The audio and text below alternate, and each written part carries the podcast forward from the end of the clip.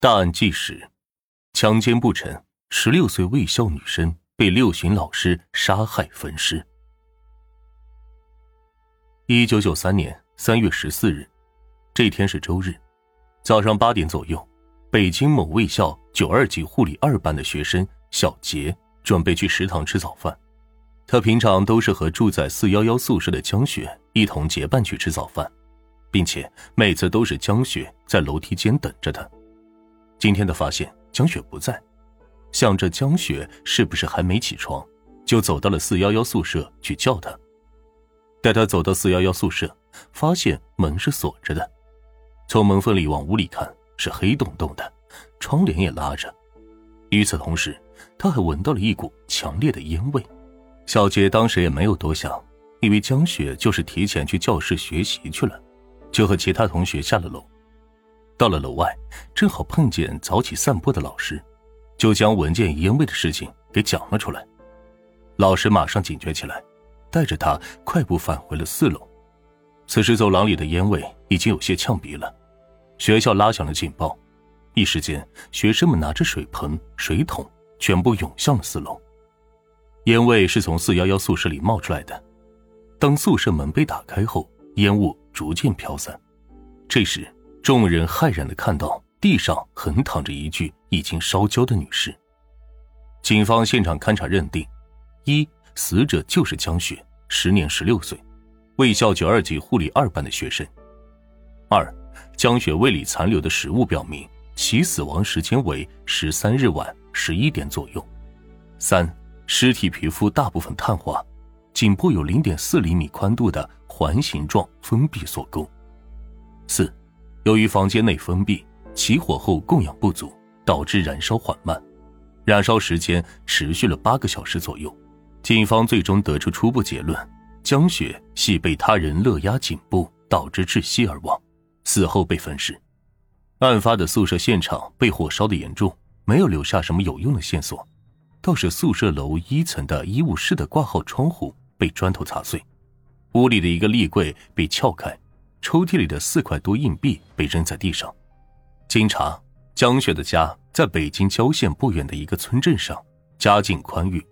虽然她从小就深受父母的疼爱，但她为人正派，学习也特别的刻苦。江雪的梦想是当一名医生，因此在十五岁初中毕业的时候，直接报考了卫校，并以优异的成绩被录取。在学校，她是一个文静又漂亮的女孩，有很多男生想要追求她。但都被他拒绝了。小杰回忆说：“三月十三日是周六，很多学生都离校回家了。那天傍晚，他在教室门口遇到了江雪，就问江雪为什么不回家。江雪说：这一周轮到他在宿舍值岗。之后，他又说他要先去姑姑家吃饭，小杰就和他分开了。小杰的话在江雪姑姑那里得到了证实。”姑姑说，江雪经常到她这里玩，有时赶上饭点也会在这里吃饭。三月十三日的晚上，他准备了一桌丰盛的晚餐，江雪吃了不少。席间，他们是有说有笑，并没有发现有什么异样。等到晚上八点钟左右，江雪从姑姑家出来后，便独自回到了宿舍，直至被害。与江雪关系要好的同学都说，从没有见过她和谁有过什么过密的交往。也没听说过他和谁结过什么仇。江雪的班主任对他的评价也非常高，说江雪是班干部，作风正派，行为规矩，学习认真，几乎不和男孩玩。警方根据这些走访情况分析认为，情杀和仇杀的可能性非常的小，谋财害命与奸杀这两种可能就比较大了。除了四楼的四幺幺宿舍被烧，一楼医务室被砸碎了挂号窗。和被撬开的立柜之外，其他东西都是整整齐齐的，没有被翻箱倒柜的迹象。警方因此又排除了盗窃的可能性。而在勘察医务室时，技术人员发现挂号窗的窗台上有个饭盒，里面有几块玻璃碎渣，这表明玻璃是从里面向外打碎的，这就有些不合常理了，因为医务室门锁完好。窃贼应该是从外面进入才对。经过反复的勘查，专家确定玻璃是从里边被打碎的。警方由此推断，凶手有医务室的钥匙，他是开门进来，砸窗逃跑，目的是伪造现场。这说明校内人员作案的几率很大，并且拿钥匙的人有重大的嫌疑。办案人员对所有掌管该宿舍楼及医务室有钥匙的人一一做了排查，每个人都有不在场的证据。不过，警方调查时发现了一个问题：很多师生对问询不怎么配合，像是在躲避或是害怕什么。警方认为这里面一定有问题。就决定换一种方式，就是不再进行公开的大排查，而是私下里找一些老师秘密交谈。没想到这一查还真查出了有价值的线索，好些个老师把矛头对准了该校的校长木子雄。木子雄年近六旬，一九九五年从县一中毕业后就当了老师，之后一路摸爬滚打，先后做过教学组长。教导主任、中学校长，直到一九八五年六月，因他具有丰富的领导经验和较高的威信，被调到卫校担任校长。木子雄刚来的时候，卫校校舍破败不堪，教学设施严重短缺，教学质量低劣，人心浮动，都想离开。可他来了之后，立即进行了大刀阔斧的改革，仅用了一年的时间，便让卫校面貌大改。成为当地很多人都向往的重点学校，可以说，没有木子雄就没有卫校的大好面貌。因此，在学校里，他享有至高无上的权威。但除了威风的正面形象之外，关于他的一些负面消息也在学校里满天飞。不少人都反映他风流成性，经常对一些女老师、女学生动手动脚，甚至有人说他在调到卫校前。就有过男女作风问题，至今还与本校的某位女老师有染。随着调查的不断深入，关于木子雄的负面消息是越来越多。最重要的是，木子雄既有宿舍楼的钥匙，也有医务室的钥匙。江雪的同学柳元反映，案发当天的中午，他和江雪一同下楼时，恰巧在楼梯拐角处遇到了木子雄。当时木子雄和他们打了招呼。然后又把江雪给叫住了。木子雄和江雪说了几分钟的话，具体说的什么，柳元没有听清楚。当时江雪本来是准备回家的，等回到宿舍后，他却突然改变了主意，表示晚上不回家了，要留在宿舍值岗。小杰回忆，晚上他路过四幺幺宿舍的时候，看到江雪站在门口发呆，好像是在等人。江雪的另外一位同学也说。晚上十一点多的时候，他正在宿舍给家人写信，突然听到外面有一个男人在说话，他当即停下笔，侧耳细听，可声音却又没有了。通过对以上线索的分析，办案人员认为木子雄具有重大的作案嫌疑。